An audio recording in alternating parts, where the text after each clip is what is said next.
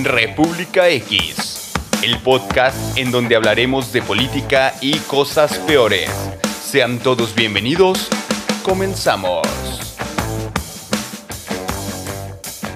Amigas, amigos, el día de hoy ten- tenemos un episodio un poco diferente porque queremos eh, mandar un mensaje muy especial para todas y todos los que nos escuchan. Bienvenidos a este episodio número 22 de República X Podcast. Bienvenido Lucas Lorenzo Alegre. Eh, espérame, espérame. Ahí están unas voces acá. Entro, espérame. ¿O qué soy yo? ¿Cómo te sientes, Lucas? ¿Qué huele? ¿Cómo estás, mano? Bien. ¿Y tú? ¿Cómo estás, Lucas? Chido. ¿Cómo te sientes hoy? Chido, pues ahora estuvo chido el día porque pude dormir a gusto. Sin que la gente me molestara bien a gusto. eh, ahí en un jardín. Ok. Eso sí, abajo de un árbol, me digo calor gacho, pero. ¿Qué te dicen esas voces? Mira. Te están hablando. Sí, de ahí se dicen que está bien chido aquí, ¿verdad? Y ya está perrote, yo no sabía ni qué es esto, mira. Esas luces están chidas porque calientan, ¿verdad? Sí, sí, estoy aquí. Lucas, ¿dónde vives? No, eh, pues en la calle, oye. Y la neta, pues ahí donde me agarre la noche, Ok. porque no tengo lugar donde vivir, pero ah, me la paso. Me la paso chido a veces. A veces no tanto, pero. Ah, pero me encanta la calle, me encanta la calle. ¿Te gusta la calle o, Sí, sí, o ya es parte pues, de ti? No, es que. Oye, pues toda la vida en la calle. pues, ¿Tú Ujú. crees que no va a gustar la calle? pues, oh, ya me acostumbré a la calle y pues. Aparte, pues. Pues a quién le interesa invitarme hacia su casa. ¿Tú crees? Pues nomás a ti. De ir más, no, Ok. me tienen miedo y no, la neta, no. Pero bueno, este. Ay, caño con esto. Ay, Lucas, ¿tienes familia? Ay, pues. Familia. Familia, pues. Pues, fíjate que. familia. Pues. Tenía familia, sí, sí tenía familia. No, sé si tenga familia todavía, pero sí tenía. Ok, no, no, no, no recibes algún apoyo de tu familia. No, no, no. Me corrió mi papá, fíjate, mi papá. Un día, pues, ah, estaba chaquillo yo y me me mandaba a pedir dinero a la calle. ¿Estabas niño? Sí, estaba chavillo. Me mandaba a pedir lana porque, la neta, mi papá era bien pedote y bien drogo. Ay, pues, mm, a mí me daba vergüenza pedir lana en la calle, pues era un niño y imagínate pedir dinero y, o sea, no. Nada más que sabes que cuando me mandaba a pedir lana, si no iba, mira, chinguita que me ponía. Te maltrataba. Ay, cacho. Y pues ni pexa a pedir lana, ¿verdad? Porque. Pero un día que me puse malo y en la calle, pues me tiré al suelo con el dolor que traía de estómago y pues llegué a mi casa sin lana. Estoy con el dolor, ya no pude pedir lana. No. Me fue la fregada. Muy mal, muy mal. O sea, me fue gacho, o sea. Y me corrió el vato, ¿verdad? Pero, pues, bueno. Y pues desde ahí ya no había nadie. O sea, la neta ya no sé si todavía están ellos y ellos son mi familia, pero pues yo me acoplé ahí a la calle, a la raza, ahí con los escuadrones de la muerte que a veces se encuentra uno, algunos perritos que lo siguen a uno, pero pues esa es mi familia, la neta. Pues mis papás, no sé dónde estén. Ok. Me llamó mucho la atención, Lucas, que hace rato dijiste que se escuchaban voces. La verdad es que Mm. ahorita solo estoy escuchando mi voz y la tuya, eh, pero ¿hay alguien más? ¿Escuchas ¿Más voces? O sea que tú no escuchas las voces que yo estoy escuchando. No. Ah, cara. Y pues háblale también. Dice, ah, pues ¿por qué no le hablas a él? pues dice que no te oye, güey. Pues no manches, háblale con él. Wow. No, sí, también es, es, que tengo ahí muchas voces que me hablan y me dicen tonteras. Este cuate que está aquí ahorita, pues es, es buena onda el vato. Ok. Y, este, eh, chido, pero hay otros muy canijos, muy canijos que. ¿Qué te dicen esas voces? No, pues a veces me dicen que yo no sirvo para nada, que, que soy un estorbo, que, que la neta, pues yo no sé por qué estoy viviendo, ¿no? Y que pues, pues que me den la torre, que pues para qué estoy ahí viviendo. Son gachos, me hace sentir mal, pero eh, a veces, eh, a veces ya me acostumbré, ya nomás los escucho. Y, eh, chi, estás loco, vato. Y, y- y a veces, mira, me hago más ronda con este cuate, ¿verdad que sí? Ay, chitán, cállate, cacho. Estamos aquí con el joven, cállate. Y ya, así está el rollo. Oye, Lucas, ¿sufres algún tipo de abuso de algunas personas? Uh. O Anda, pues déjate, digo que. La, la, la, la- neta, en las calles, este. Híjole. Hay de todo. Pero me toca vivir cada cosa que, hijo. Mira, yo sé que no me veo tan presentable.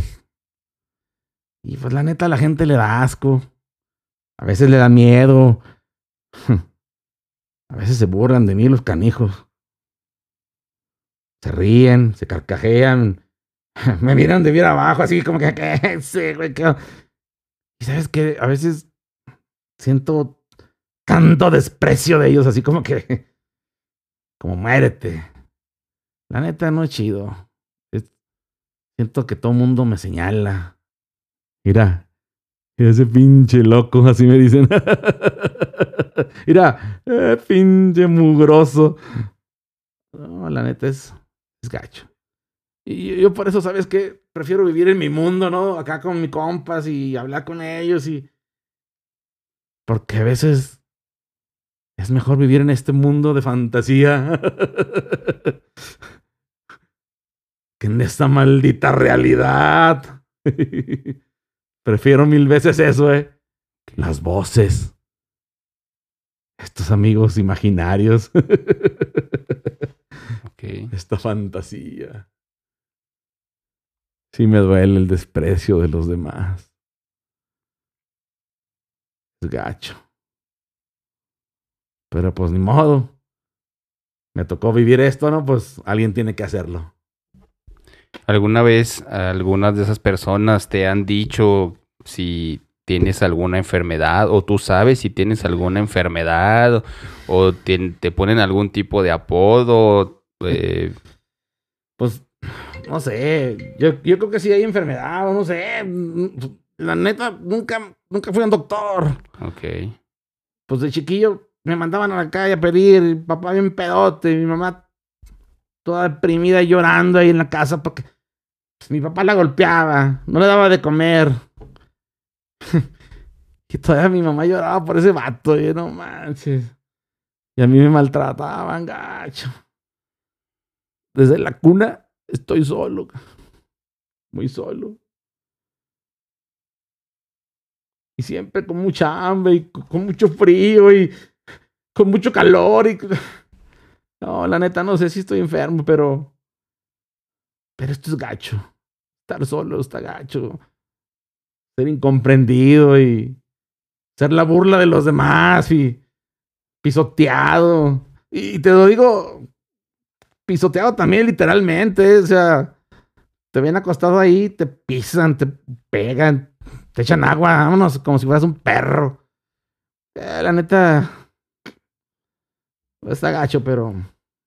Pero aquí andamos, mano. La neta, aquí andamos. Chido, la neta, chido. Estoy a todo dar. Aquí andamos, chido. Te pregunto porque de repente puede haber como Eh. que personas que precisamente hacen ese tipo de actos. eh, ah, ¿Alguna vez te han llamado loco o algo así? Sí, ah, ya, pues.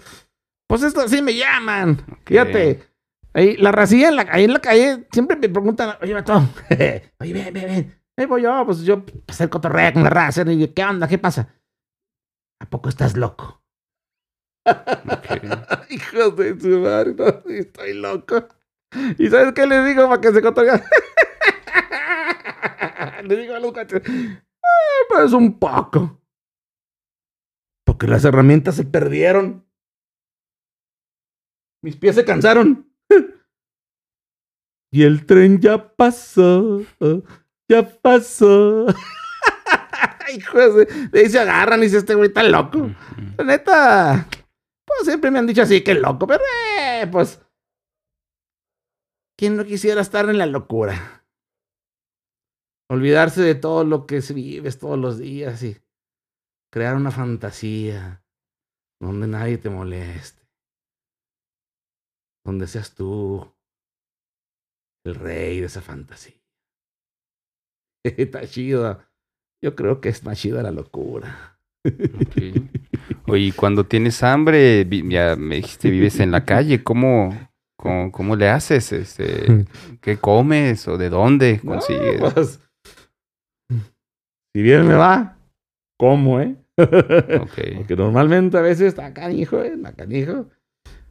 Pero pues, come de lo que encuentro tirado en la calle. A veces voy al centro y pues a veces ahí veo a gente comer elotitos y la fregada, pero a veces, la neta, hay gente que es bien desperdiciada porque a veces avienta sus vasitos de lotes o sus pedazos de lote con, no, sabes que pues hay con permiso, ¿no? Yo le llevo el botecito y le agarro el botecito de basura y órale a darle, pues sabes que ahí te encuentras de todo, Mm, tortas y, y esto y lo otro y que galletas y pues la neta, pues lo que pueda comer, ¿no? Y, y a veces hay días duros donde pues no hay nada. Sí, No, pues. gacho. ¿Hay alguien, algún organismo que se acerca contigo, eh, Mm. te apoya, eh, no lo sé, al, el gobierno o... No, pues, anda, entonces yo creo que más- pues sí se acercan. La neta sí se acercan. Los polis. Hijo, de su... Ay, cabrón, los polis sí se están bueno con hijos. Pues a veces andan unos buena onda, pero otros, ca- caray. Luego, te, te quitan del lugar y te mandan a la goma. Y órale, y ahí vete de aquí, porque si no te llevamos al, al bote y la Pues la neta, esos son los que se acercan, la neta. porque de ahí en más, pues, ¿quién se va a acercar? ¿Tú crees, ¿Tú crees que alguien trajeado acá se va a acercar a ver qué onda? pues, qué, qué fregado. Pues, pues no, aparte, pues, no son mi familia, ¿eh? pues, que, que les interesa. No, pues la neta no. Está gacho.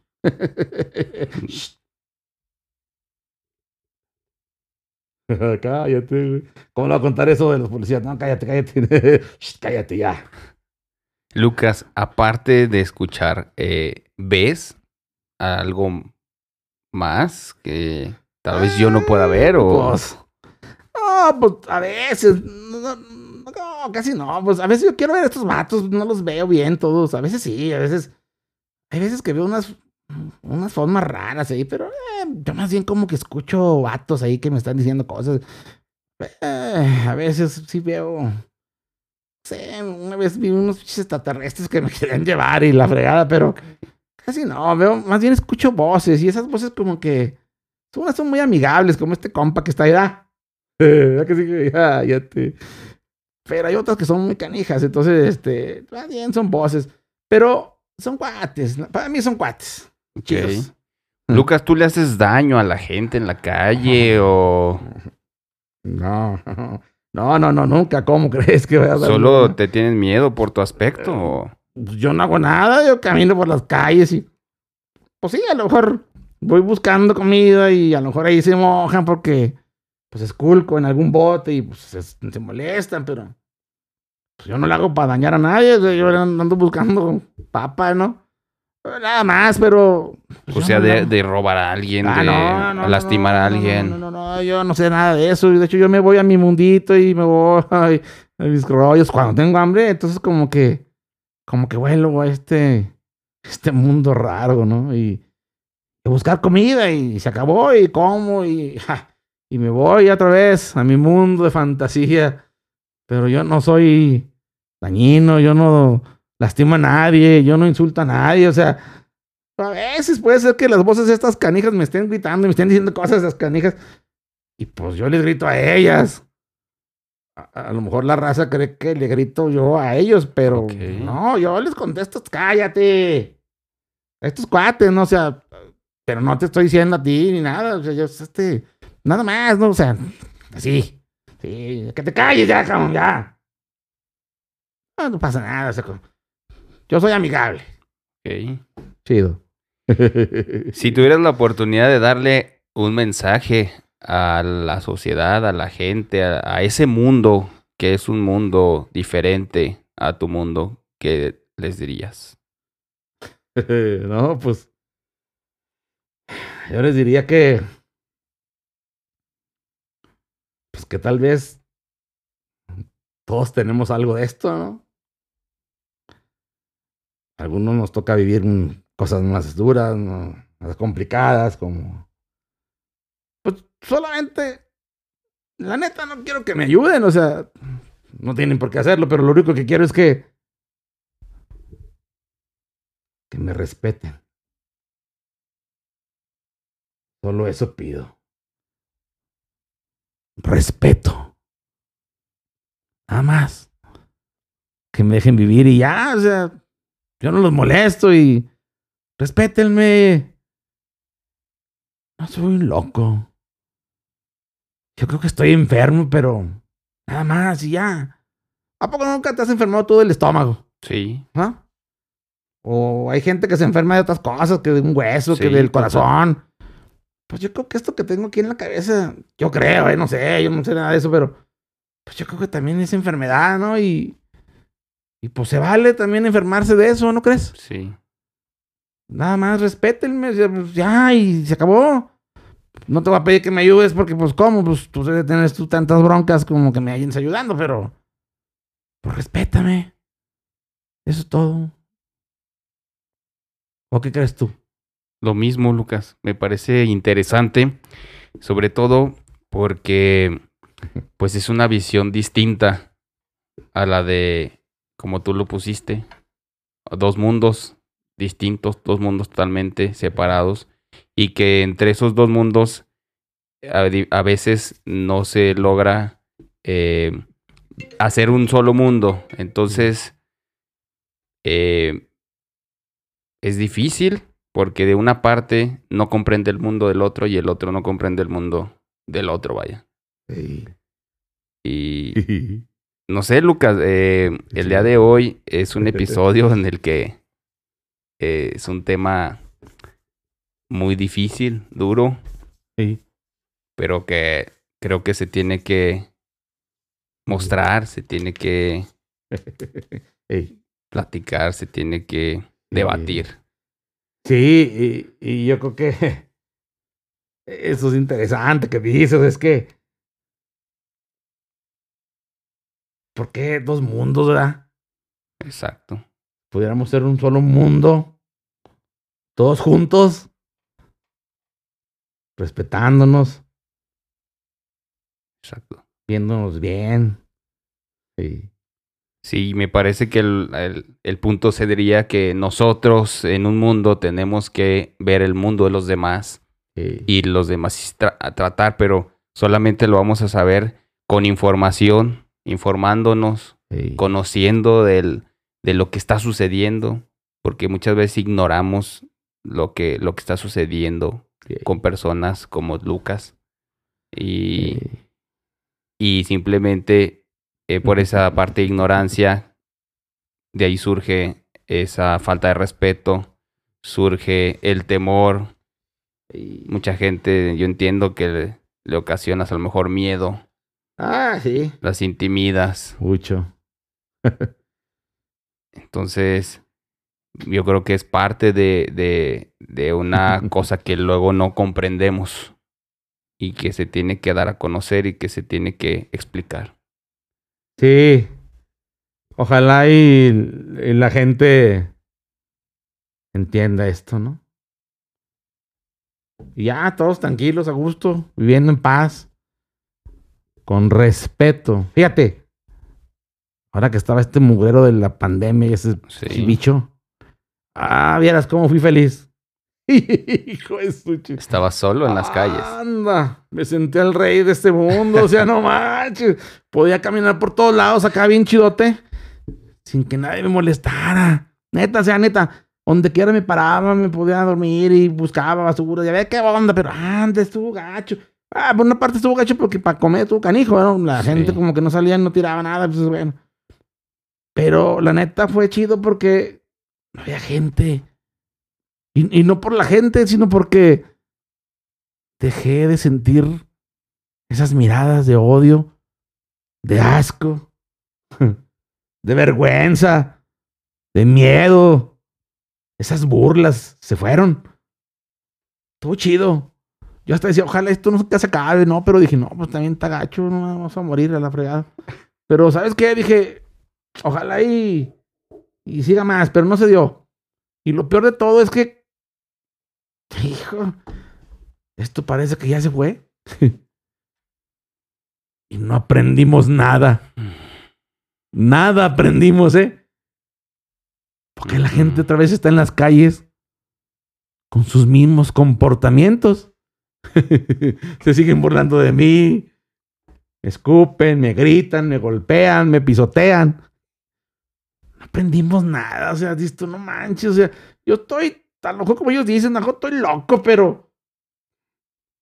Pero pues, oye, también digo, pues no manches, o sea, pues aprende algo, canijo.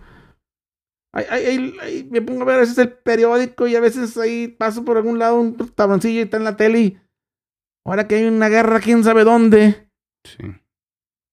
nos estaba matando un virus. Estábamos llorando porque nos, nos iba a matar un virus. Ay, y ahora se están matando en una guerra. Entonces yo no sé, la neta, quién está más loco.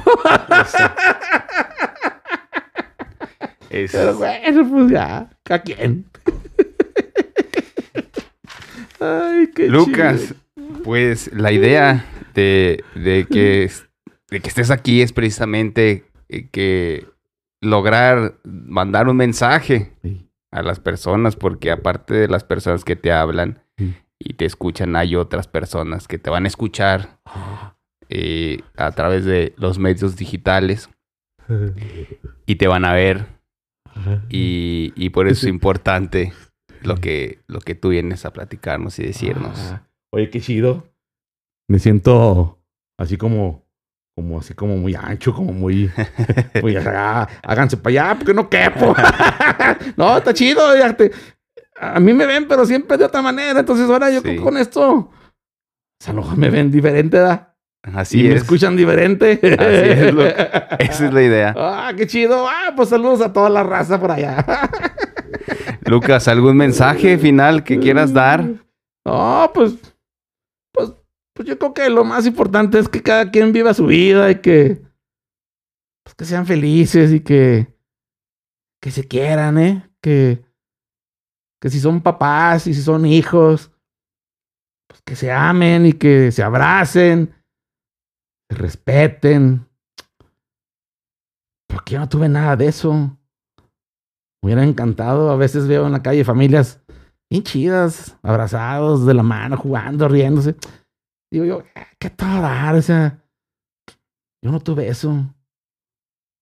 Y, y si ustedes lo tienen, pues no manchen, aprovechenlo. Neta. Porque después es un sufrir para nosotros solos. La neta, quieran sin resto. Pero sobre todo, quédense ustedes. Yo me quiero un resto, la neta. O sea, hijo de su- Ay, pero bueno. Ese es el mensaje, la neta. Cállate. La neta, quédense mucho. Y a veces uno se enoja, pero pues lo hacen enojar que te calles. Quédense mucho. Así es que aquí andamos, raza. Si me ven ahí en la calle, pues Ay, salúdenme, no díganme, eh, ahí te vimos. ¿Cómo se llama esto? República X. Ah, República X. Y yo voy a decir, ah, Simón, ahí estuve con mi compa, el Felipón. ya está. No, pues ese es mi mensaje, ¿no? Quiero Lucas, muchísimas gracias. A ti, pues, Este, chido. eres bienvenido. Es la primera vez, espero que no sea la última. No, pues no, ya. Y este, sobre todo, pues la, la verdad es que yo me siento también a, a veces apenado porque como parte de la sociedad a veces no hacemos lo que creo que nos tiene que corresponder. Me explico y a lo mejor con solamente con la parte del respeto, yo creo que eso es muy muy muy importante. Y por eso te agradezco tu participación, Lucas. Amigas, amigos de República X Podcast, lo que ustedes acaban de ver es parte de un monólogo que es escrito, dirigido por el doctor Joel Cimental, licenciado, licenciado también en psicología, egresado de la Universidad Juárez del Estado de Durango, tanto como de su carrera de médico cirujano como de la licenciatura en psicología. Eh, él está realizando diversas actividades en, cuanto a la concientización social en materia de psicología. Cuenta con eh, dos monólogos. Este es lo que acaban de ver, es parte de, de uno de sus monólogos, que se llama El abismo de la locura, en donde pues el personaje Lucas eh, trata de hacer una concientización social de que veamos muchas veces lo que sucede con personas que a lo mejor están en, en situación de calle y que tienen un problema mental. Eh, un trastorno mental. Otro de sus monólogos es eh, un callejón con salida, que habla de la depresión y del suicidio. Y tiene una obra de arte, eh, una, una, perdón, una obra teatral, ajá, Una, una obra teatral cómica que se llama Importa Madre su Salud. ha impactado alrededor seguramente más, pero por aquí tengo algunos datos que me envió el doctor. Uh, ah, 17.185 personas en el monólogo de Abismo de la Locura. Así es. En el de Un Callejón con Salida, 2.610 personas. Eh, más de 13.000, seguramente más en este momento, reproducciones, ya que con el tema de la contingencia y el tema de, de la pandemia, pues se cerraron teatros, se cerraron escuelas, se cerraron todo tipo de lugares donde usted presentaba eh, sus obras y sus monólogos. Entonces también tiene por ahí actividad en la red social. Eh, está en Facebook como Joel, Cimental. y está en... Es una página que es el arte de psicoeducar. El arte de psicoeducar, perfecto. En YouTube, ¿cómo lo encontramos? Eh, como Joel Cimental también. Joel Cimental, muy bien.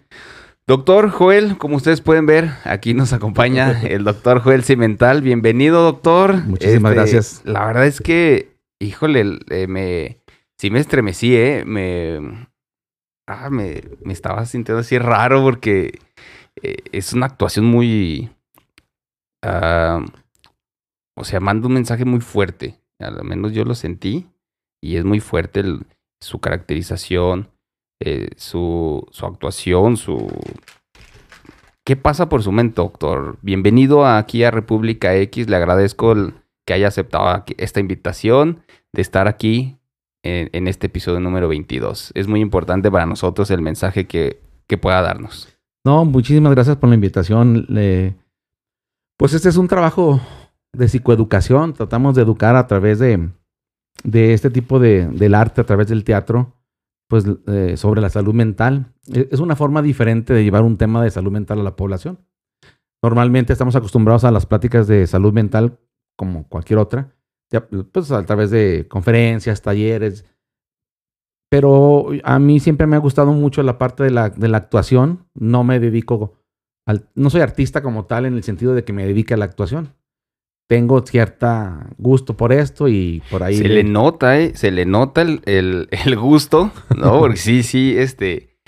Bueno, yo he, ido a algunas, eh, ver algunas obras o cosas así.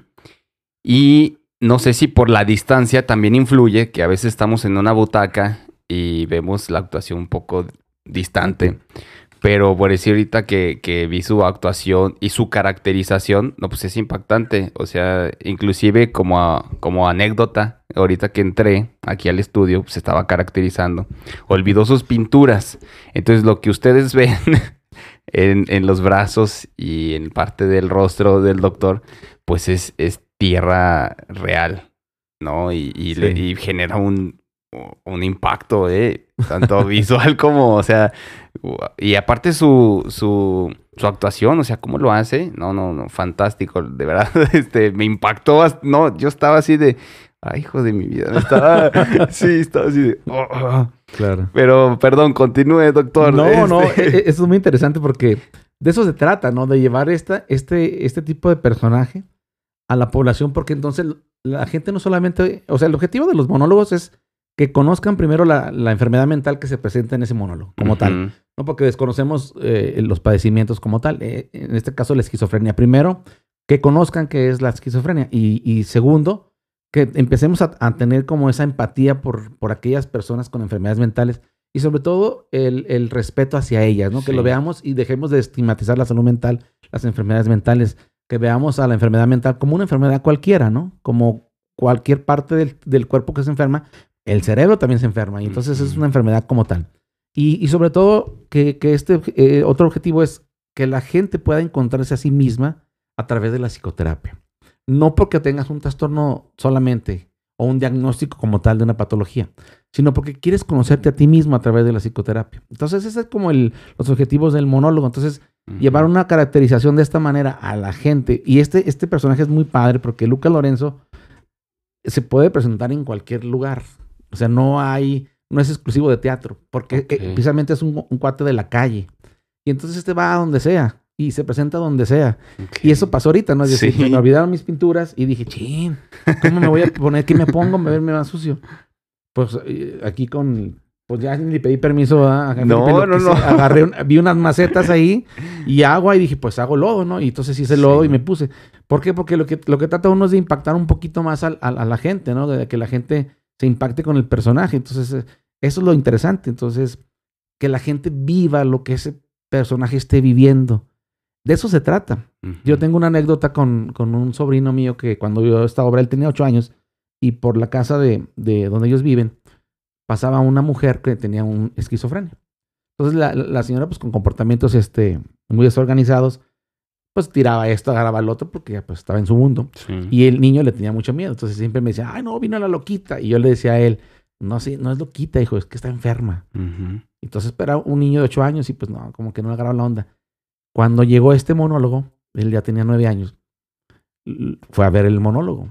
Y lo que me impactó de él es que cuando salimos, me dijo, oye tío, pobre señora, ¿verdad? la que pasa por la calle, tiene esquizofrenia. O sea, dejó de llamarle loquita.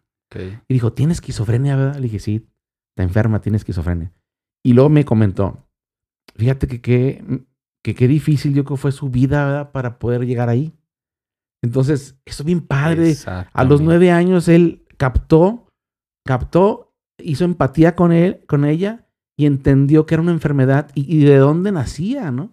De carencias afectivas, de ausencias afectivas, de, de, de muchos problemas que se viven a nivel de la familia desde, desde, desde niño o desde el vientre.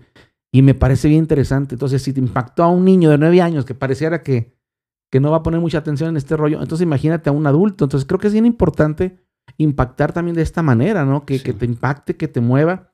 Y lo bonito de esto es, si te mueve algo, porque este personaje es bien chido, me encanta el personaje, primero porque porque creo que todos, nos, eh, cuando ven el monólogo, todos nos identificamos con él.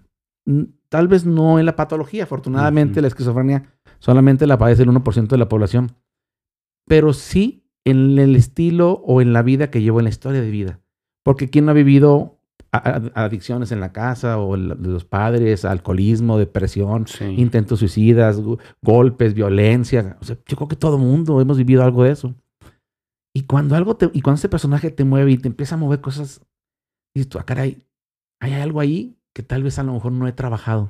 Y me parece bien interesante porque la gente del teatro se sale de- con esta oportunidad de decir, ¿sabes qué?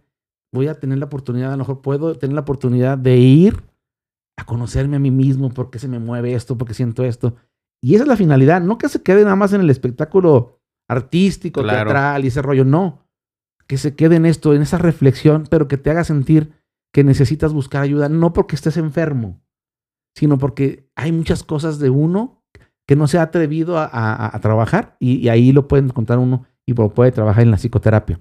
Al final de mis monólogos, sobre todo en el teatro, siempre dejo una lista de, de psicólogos, de especialistas de, de salud mental, con sus teléfonos para que si alguien desea, Sí. pueda hablar y acercarse y buscar ayuda. Y entonces ya ellos, pues ahora les tocará a ellos hacer esa función. La mía es eh, sensibilizar, decirles, aquí está la solución. Esta es la Sí. solución, búscala. Depende de ti nada más, ¿no? Entonces, Sí. eso es lo que pretendo, de que la gente se sensibilice a través de, de los monólogos. Sobre todo este de Abismo de la Locura, que lo puede hacer uno en cualquier lado. Y ese es el- ese es- esa es la riqueza de este personaje. Sí. Es algo muy interesante. No, sí, doctor.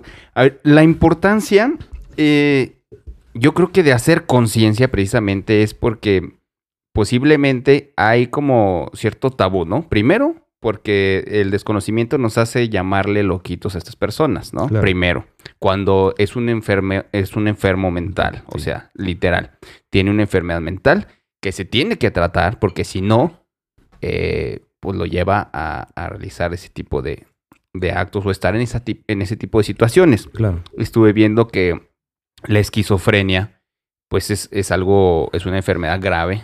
Sí. Eh, está considerada como una enfermedad grave donde prácticamente llega a inhabilitar, a imposibilitar a las personas para que se desarrollen de manera adecuada Claro. porque precisamente tienen, eh, escuchan voces, eh, pueden tener visiones, eh, alucinaciones, eh, delirios de persecución. em, usted me puede decir más sobre eso, pero Sí. este, claro que se, les genera como un mundo aparte. Así es. Un mundo que nosotros creo que debemos de concientizar, debemos de conocer para poder comprender a estas personas, porque están en un problema. O sea, no es como que yo decidí hacer esto, me explico, como decisión propia, ah, me voy a la calle, ah, voy a vivir en la calle, voy a hacer esto, o, o- No. ¿me explico? Sí, es- eso que dices es muy, muy, muy cierto y es, es, es una enfermedad crónico-degenerativa. Crónica porque es una enfermedad de larga evolución, es decir, que puede iniciar generalmente eh, eh, desde la adolescencia, a veces en la niñez, de la adolescencia y se puede manifestar hasta o en edad adulta. Entonces es eh, crónico y, y entre más te- a temprana edad este, se presente, evidentemente que el- los, eh, las consecuencias van a ser pues, más graves. Entonces, es crónico y es degenerativa. ¿Por qué? Porque conforme van pasando los años, si no hay un tratamiento adecuado, entonces la persona pues va, va, va a fracasar en todos los aspectos de su vida, en, Sí. todos- en todas sus funciones mentales, etcétera. Entonces, es una enfermedad que no tiene cura. ¿Se puede controlar? Sí, con adecuado tratamiento que lo, lo vemos ahorita. Ahora, es, es una enfermedad que tiene como sintomatología eh, clásica eh, unos síntomas que se llaman síntomas positivos. Los síntomas positivos no son positivos porque sean buenos, son positivos porque cualquier persona cuando eh, ve a una persona con esquizofrenia va a saber que está en esa fase de síntomas positivos porque esos son muy evidentes. Entonces, en eso son eh, lo, lo que son las alucinaciones. Las alucinaciones es la percepción de un objeto que no existe. ¿sí? Puedes percibir, con, ¿y cómo se percibe? A través de los órganos de los sentidos a través de la vista, a través del olfato, a través del gusto, del tacto, a través de lo que es eh, eh, el, el- el olfato y todo este tipo de cosas. El oído. Ahora, pero hay algo que no existe. Para, para él sí existe como Sí, tal, ajá. pero, pa- eh, pero en la realidad no existe, no hay nada, no hay un Ujú. estímulo, no hay nada. Eso es una alucinación. Pueden ser auditivas, pueden ser Sí. visuales, pueden ser tácticas, sienten que los tocan, que los agarran, que les queman, que se les suben, pueden ver este, olfatorios, huelen cosas que no existen, Ok. o pueden probar sabores que no existen. Entonces, todas esas tienen que ver con la entrada de, de estímulos a través de los, de los órganos de los sentidos, pero claro que no existe. Por eso se llama percepción de un objeto que no, que no existe. Eso es una alucinación. Y después otro es eh, los delirios, que son también síntomas positivos. Los delirios son una idea falsa, pero para él es una idea, una creencia falsa, pero para él es real. Ok. ¿sí? Sí, Entonces, sí, sí. estos delirios ya empiezan a ser o de persecución, porque Ujú. me persiguen, este, o de daño, me- me- me que quieren alguien lo quiere dañar, me quiere hacer algo, este, o de referencia, ¿no? Que pasé por una bolita y me están hablando de mí.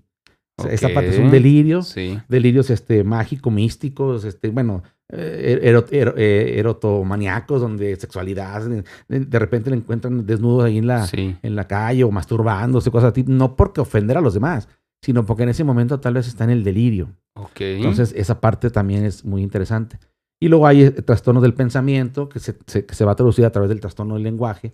Hay incongruencia en el lenguaje, incoherencia, como este personaje que le decían que si estaba loco, dijo, no, pues estoy un poco, pero que mis pies se cansaron, las herramientas se perdieron. Sí. Y el tren ya pasó y estuvo, caray, pues ¿cuál congruencia tiene? Pues sí, yo- ninguna. ¿no? Exactamente. Entonces es un trastorno también del pensamiento que se manifiesta a través del lenguaje. Y alteraciones cognitivas del pensamiento, es decir, se, se van a alterar especialmente lo que son la esfera del, del pensamiento a través de, pues no pueden tomar decisiones adecuadas, eh, la atención, la concentración, todo este tipo de cosas, la memoria, pues Puede, se se afecta la memoria. Totalmente. ¿Por qué? ¿Por qué? Porque hay lesiones a nivel de- del cerebro. Bueno, esos son los síntomas positivos. Y hay síntomas negativos no porque sean malos, sino porque son los síntomas que menos se notan y donde la persona se cuenta como aplanada. Hay un aplanamiento afectivo. O sea, lo ves y a veces parece, no sabes si, no sabes si está triste, si está enojado, si está alegre. O sea, no tiene un semblante de... Está aplanado en sus eh, emociones. Entonces, y ahí puede haber poco movimiento, porque no se mueve, puede estar acostado ahí sin moverse. No decir Entonces, nada. Nada, no. trastorno, hay en esta parte síntomas negativos. Ahora, ¿qué lo causa? Bueno, pues es un conjunto de factores. No es una sola causa, es un, es un, es un conjunto de factores de riesgo. Primero, la parte genética importantísima, Sí, importantísima la herencia. Aquí tiene que ver mucho esta parte de tener familiares con algún padecimiento de esquizofrenia. Sobre todo si tiene papá o mamá con, eh, con, con esta enfermedad, evidentemente que el riesgo de que el hijo pueda padecerlo pues es mayor. ¿no? Así es. Pero, pero puede tener por ahí este, una historia. En, en la historia de, de Lucas, eh, su abuelo tiene esquizofrenia, su tío paterno tiene esquizofrenia y por ahí más o menos le Mm, llega. Por ahí. Entonces, ese es uno. La genética es importantísimo, la herencia. Segundo, alteraciones a nivel de la estructura del cerebro. Hay alteraciones a nivel de los, de los hemisferios cerebrales, hay disminución de la corteza cerebral, especialmente de ciertas partes, por ejemplo, del hipocampo, que tiene que ver mucho con la memoria, de, eh, de, de la amígdala, que tiene que ver con las emociones. Entonces hay una disminución de, de estas zonas y entonces empiezan a haber alteraciones de todo eso, ¿no? El- Que pueden ser a- a- esas disminuciones a causa de, de que de actos traumáticos, sociales, Mm, familiares o, golpes o... todo es un conjunto, pero sobre todo la parte genética, Ok, que entonces empezamos ya por la genética. genética y la parte donde va empezando a disminuir la- la- el tamaño de la, de la corteza cerebral, evidentemente también va en la parte medioambiental, lo que se vive.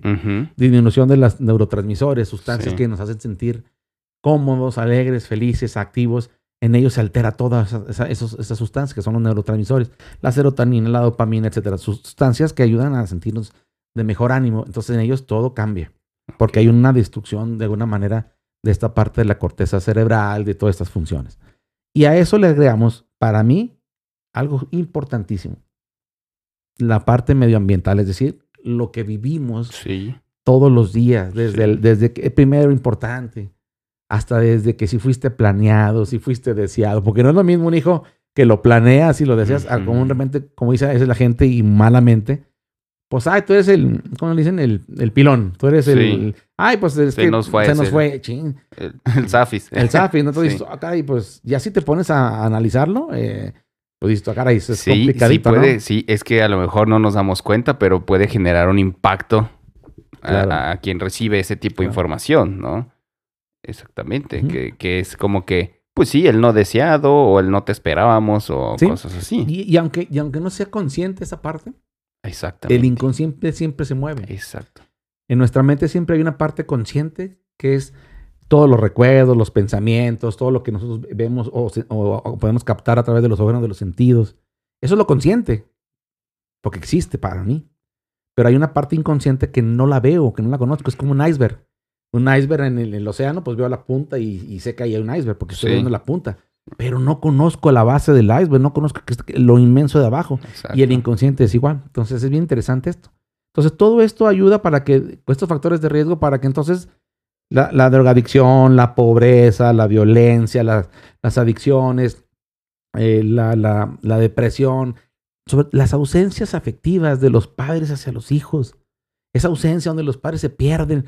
En mis tiempos, eh, yo casi ya voy para los 50 años, este año los cumplo, y en nuestros tiempos la- lo interesante de esto era vivir eh, el alcoholismo. Más que las drogas como hoy, se vivía mucho alcoholismo. Entonces las familias tenían problemas de alcohol, los padres. Las madres siempre estaban pro- eh, muy ensimismadas en, en ese problema del alcohol del esposo porque vivían violencia, golpes, esta vez no comían, la familia, etcétera. Entonces siempre estaban como que eh, deseando que el hombre dejara, Dejara de la- tomar. tomar. y, y deprimidas, ensimismadas, a veces sumisas. Pero Y se el- y el- generaba, perdón, se generaba también a, a la vez una dependencia, ¿no? Tremenda. O sea, decían, pero no lo puede dejar, No. ¿no? Como decía Lucas también. No lo puedo dejar. ¿Cómo le hago, no? ¿Cómo, cómo voy, a, su- eh, voy, a, voy a vivir sin él? Que también, perdón, ese es una, eh, ese es un problema psicológico También, también, Ajá, claro. que, que puede tratarse. También puede ser un trastorno de personalidad, de, de un trastorno límite de personalidad, con depen- la dependencia del trastorno límite, o un trastorno de dependencia como tal, etcétera. Entonces también es un- una cuestión ahí de personalidad. Y eso es lo interesante, es decir, e- eso se vivía. Y, y- y los morrillos éramos más libres. Pero no éramos más libres porque los padres nos dejaran libres. Creo yo que porque, porque pues el papá andaba en la borrachera. Sí. La mamá andaba ahí relando que ojalá y- a ver cómo hacía para llevarnos de comer o etcétera. Entonces, Completar. pues uno crecía, iba creciendo solo, no porque ellos te dejaran así, sino porque simplemente pues estaban en sus problem- problemas. Y esas ausencias, muchos los, que si, pues, si vivimos eso, pudimos superarlo porque teníamos una cierta capacidad de resiliencia, de superar los obstáculos, pero otros no. Exacto. Y entonces venía esta parte, ¿no? Vienen las enfermedades mentales, la depresión, todas, ¿no? La ansiedad, los trastornos de alimentación, las adicciones, todas las enfermedades mentales se gestan en esta parte de la infancia. En esta parte, por eso dice, hay un libro muy interesante que se llama Infancia es Destino. Y entonces te marca para siempre. Y, y- y claro, tú no eres como, como, como niño, no eres responsable de lo que se te da. No. Pero como adulto, como adulto sí eres responsable de que eso que te dieron ya no te dañe. Y entonces es, es, es este nuestro trabajo como adultos, es me tengo que responsabilizar de aquello que viví, es decir, mi papá me lo dieron y me dieron lo que pudieron a su manera o bien o mal, pero hoy yo no puedo estar culpando toda la vida a mis padres por lo que me dieron. Hoy responsabilízate como adulto de trabajar para que eso que te dieron, bueno, malo, horrible, pueda ir poco a poco sanando. Tal vez no lo vayas a cambiar, pero sí puedes llegar a aceptar. Y eso es la- lo, lo padre de esto. ¿Y eso dónde lo logras? En la psicoterapia. Sea, Esto no hay otra más que la psicoterapia, ¿no? Sí, puedes ir a cursos, a talleres, todo ayuda. Pero si no te enfrentas a ti mismo a través de la psicoterapia, va a ser muy complicado que puedas, puedas este, ll- llegar a, a buen puerto en esta parte de, de, de- de sanar aquello que viviste en el pasado. Entonces, todo eso influye para que se detonen los padecimientos. Y en la esquizofrenia, pues igual, no pasa lo mismo. Entonces, es ausencias. Entonces, por esto, este personaje está ausente, papás ausentes, ¿sí? el ausente. Y a veces para él es tan difícil vivir en este mundo de, de rechazo, de todo esto que estamos platicó el, el personaje, y entonces hay que crear una realidad alterna, ¿no? Porque pareciera que es mejor vivir en esta Sí. realidad alterna que en esta realidad tal como, como aparentemente lo vemos nosotros, ¿no? Ok, construyen su propia, obviamente construyen su propia realidad y se genera desde, desde su cerebro, neuronalmente. Así es. Y vaya, digamos, bueno, es, es, un, es un problema, ¿no? En, en el caso de, de la psicoterapia, digámoslo así, no necesariamente se necesita que tengamos algún problema. No. ¿no? O sea, o que sienta, o que se sienta que tengamos algún problema. Muchas veces yo creo que decimos posiblemente eh, nos podemos llamar, autonombrar como neuro, neurotípicos, pero igual y no sabemos, ¿no? Y- Claro.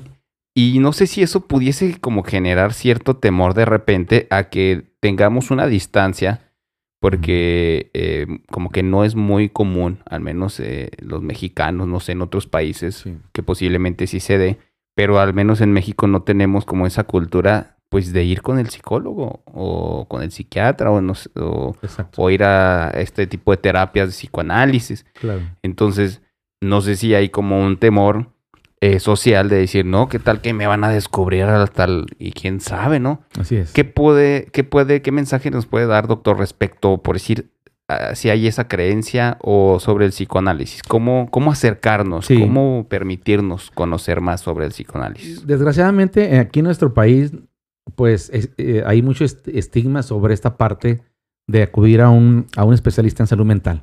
El especialista en salud mental puede ser desde un psicólogo, un médico como psiquiatra, eh, un psicoanalista, ¿no? este, un psicoterapeuta. Pero aquí lo interesante es, está muy estigmatizado porque creemos, siempre nos han hecho creer, que el que va con estos personajes, con estos este, profesionistas de la salud, profesionales de la salud, pues están enfermos. Pero dejan tú no, no están enfermos, están locos. Sí, es correcto. Todo es, no, pues estás loco. No, yo, oye, pues es que estaría bueno que vas con el psicólogo. Ah, no, pues no estoy loco. No, no, no estás loco. Ya te diste cuenta y creo que hoy la, le- la- la gente que nos esté viendo en este programa se va a dar cuenta que la locura es esto que vieron un poquito así, pero una embarradita pintada Sí. del personaje de Lucas. Porque la locura es eso, es la esquizofrenia como tal. Ese es el término, esquizofrenia. Entonces, ¿para qué acercarse a la psicoterapia? Primero, pues, a lo mejor porque tienes un trastorno, porque tienes una enfermedad. Pero, ¿cómo lo sabes? Pues porque empiezas a tener síntomas, te empiezas a sentir a lo mejor decaído, sin ánimo. Antes lo que hacías, este, que era placentero, ya no lo, ya no lo disfrutas. Duermes mucho, duermes poco, comes mucho, comes ahora o no comes nada. Te sientes cansado, a pesar de que todo el día no hiciste nada y te sientes súper cansado, de mal humor, irritable, cualquier cosa te molesta. Entonces, todos esos son datos de que algo está mal, que no te sientes solo, vacío, que nadie te comprende, que nadie te entiende, que te sientes juzgado. Pues esos son datos de que, oye, ¿sabes qué? Esto no está normal, no es normal. Eso puede ser ya como decir, ah, caray, es como, oye, ¿sabes qué? Pues, pues tengo, no sé, un dolor de estómago que tengo varios días con él, pues voy con el médico, ¿no? Sí. Entonces, cuando tienes esos síntomas y los puedes detectar, dices tú, pues voy, va. Y entonces tal vez ahí encuentras que hay algo, una depresión, una ansiedad, etcétera. A veces a lo mejor no necesariamente sientes nada, a lo mejor la gente es muy consciente y, y parece que las- la forma de actuar de todos los días es normal. Normal. Y eso pasa, ¿eh? Creemos que todo lo que hacemos, la forma de expresarnos, la forma de vernos, la forma de, de- de comunicarnos, la forma de actuar hacia los demás o hacia nosotros mismos, pues es normal no te das cuenta. A, a mí me pasó, por ejemplo, porque yo estudié medicina primero. Yo egresé en el 98 de la Facultad de Medicina de la UJED eh, como médico. Y después, con el tiempo, me mandaron a la sierra a, a vencedores a trabajar allá para San Dimas. Y me di cuenta que la gente se acercaba y platicaba mucho. Y a mí me gustaba escuchar y entender y empezar a conocer la problemática. Ahí me empezó a ganar mucho la, el, pues el gusto por esto. Con el tiempo ya después, ya mucho después, hace, en el 2012, inicié la carrera de, la licenciatura en psicología en la, en la Autónoma de Durango y egresé hace siete años. Y, fue muy interesante porque cuando estás en la carrera de- de psicología, un requisito es, tienes que ir a terapia. Ese es el requisito como estudiante. Vas a tener que ir a terapia, vas a tener que enfrentarte a ti mismo, vas a tener que conocerte Pa- para que puedas ser terapeuta, Oh, para ser psicólogo, para ser psicoanalista. O sea, si, no, de nada sirve porque es como, te doy un consejo a ti, pero no, no, no trabajo lo mío. Sí, no trabaja. ¿Cómo voy a trabajar algo que probablemente yo viví y que tú lo estás viviendo? ¿Cómo lo voy a vivir? ¿Cómo lo voy a vivir? Ok. ¿Cómo, cómo te voy a ayudar si yo no puedo superarlo? Sí. Entonces me va a hacer daño a mí y le voy a hacer daño al paciente. Entonces, de alguna manera, se tiene que trabajar con lo mismo. Entonces yo fui, pero yo decía, yo en ese tiempo creo que tenía como 40 años, sí, cuando entré a la carrera. Y, empe- y empecé, empecé a, a los 40 años a, a ir a un psicólogo, nunca había ido. Y yo decía, bueno, pues a ver qué. Y creo que fue la mejor apuesta que, y la, la mejor inversión que he hecho en mi vida. Ok. Ni una casa, ni un carro, ni nada. Creo que la mejor inversión es llegar a ese consultorio con, esa, con ese especialista y, y empezar a, a- a verme a través de él. Porque al fin de cuentas, el psicólogo, el psicoanalista, el psicoterapeuta, tiene- tiene- termina siendo un espejo. Ok. Cuando uno, por ejemplo, yo ahorita estoy así, yo ya creo que ya me desmaquillé. no. Pero, pero entonces no tengo un espejo donde verme. Entonces, si yo no tengo un espejo donde verme o, un o algo donde reflejarme, pues yo pienso que estoy Que muy ya, bien, estoy ajá, chido, y me voy a la calle como si nada, ¿no? Perfecto. El problema es que en la calle me van a decir, hijo, eso y este que trae, ¿no? Y yo bien contento porque pensando que estoy desmaquillado. Bueno, pues no estoy, a lo mejor. Pero si yo me encuentro un espejo ahorita saliendo en el baño, entonces me voy a ver y decir, ah, caray, no, pues no, me falta mucho por desmaquillarme. Ujú. Agarro y me empiezo a desmaquillar y me lavo, etcétera. Eso pasa en la psicoterapia. Sí. El otro, el especialista, el, el profesional de la salud, termina siendo un espejo y me puedo ver a través de él. Y cuando me veo ahí, digo, ah, caray, no me gusta esto. No me gusta cómo actúo. Sí, no me he dado cuenta que así hablo, que así actúo, que así reacciono. Y entonces cuando uno tiene la oportunidad de cambiar, porque me vi, pero si nunca logras verte, Sí. jamás vas a cambiar Es porque para ti todo estará bien. Esa es la riqueza de la psicoterapia. Es decir, uno va y piensa que uno está, oh, sanito. No, pues yo a, lo- a- a mis 40 años pensando que ya, estaba muy bien, ¿no? me di cuenta que no, que no, que realmente no me conocía como yo creía. Y esa fue la mejor inversión hasta la fecha. Todavía estamos ahí en ese proceso de estar yendo a, a- una terapia personal y, y es la mejor inversión. Es la mejor inversión porque uno bueno, se equivoca y hace, comete actos a veces donde te equivocas, errores, pero, Sí.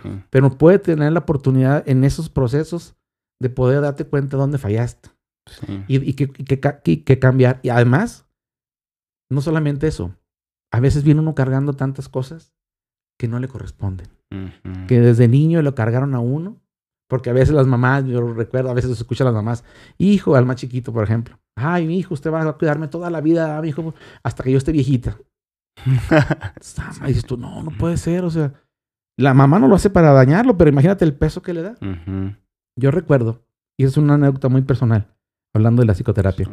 Cuando yo estaba chico, ah, yo tenía unos cinco años, mi mamá, pues mi mamá siempre nos ha inculcado desde pequeño esta parte de la religión, ella fue católica, es católica, y nos inculcó desde niño esta- es- todo este rollo. Y yo recuerdo que nos leía una Biblia que tenía como de dibujos animados, Ok. y me decía, este, creo que veíamos de la muerte de Jesús, ¿no? Y, y yo le pregunté como niño, oye, bueno, ¿y, y nosotros cuándo nos vamos a morir? Ujú. Porque os hablaba de la muerte de Sí, Jesús. y dice, bueno, ¿y sí. cuándo nos vamos a morir? o qué?" Como algo Sí, normal. normal, ¿no? Ujú. Y entonces mi mamá me dijo, desde su, desde, ella- desde su conciencia, desde su conocimiento de lo que yo ya sabía, decía, pues uno se va a morir cuando uno ya esté pleno. Ah. Ok. ¿Qué dijo mi mamá? A, esos- a esa edad, pues sepa. Yo a los cinco años no Sí. sabía ni qué. Pero fue interesante porque entonces pasaron los años y pasaron los años y me di cuenta que yo durante mucho tiempo de mi vida, muchísimos años, siempre para lograr algo tenía que batallar en algo. Siempre. No había nada que me saliera así que dijeras tú, ay, sin batallar, sin sufrir. No, porque la gente a veces dice tú, ay, no, es que entre más sufras, más este, Más es- más se sabe, más se disfruta, pues, ¿no? Si, si no lo sufres mejor, no, qué chido, sí, pero sí, sí. pero era así, ¿no? Siempre era una traba, siempre era una, una piedra. Y siempre. Para esto, el dinero, el, eh, las relaciones, esto, el otro, etcétera, lo que fuera. Y recuerdo que cuando llego a, a- a este proceso de terapia, ahí descubrí por qué. Yo no había sido consciente nunca. Ahí lo hice consciente. Es decir, mi madre, con aquella sabiduría de ella, con aquel amor de madre que me, que me inculcó y con ese amor a esta parte de, de lo que ella, con, de, su creencia en Dios y Sí. esta parte, pues me dijo, no, o sea, nosotros nos vamos a morir cuando seamos plenos. Ese fue el detalle.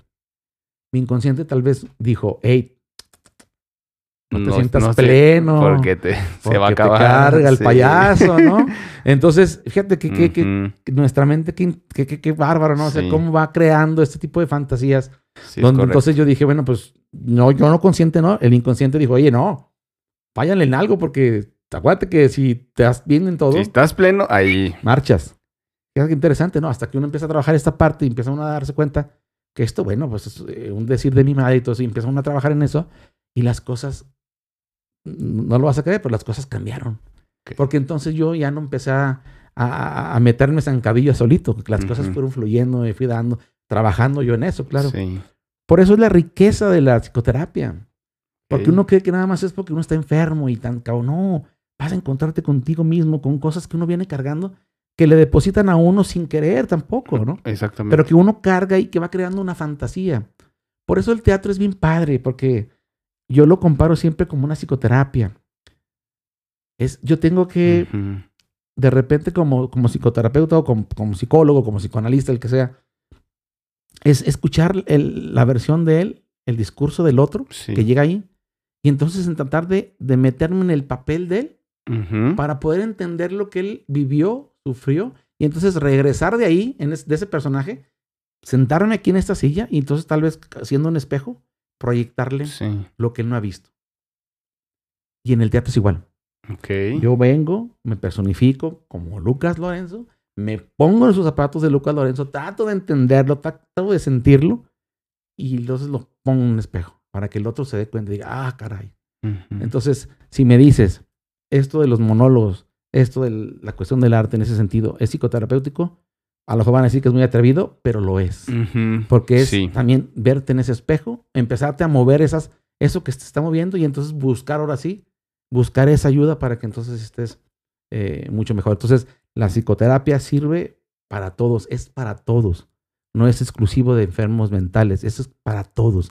Hoy en, en realidad no hay alguien sano como tal. Es correcto. Entonces, es la invitación. Atrévanse a conocerse a sí mismo. Atrévanse a... No le tengan miedo a sí mismo, porque yo sé que eso es lo más difícil.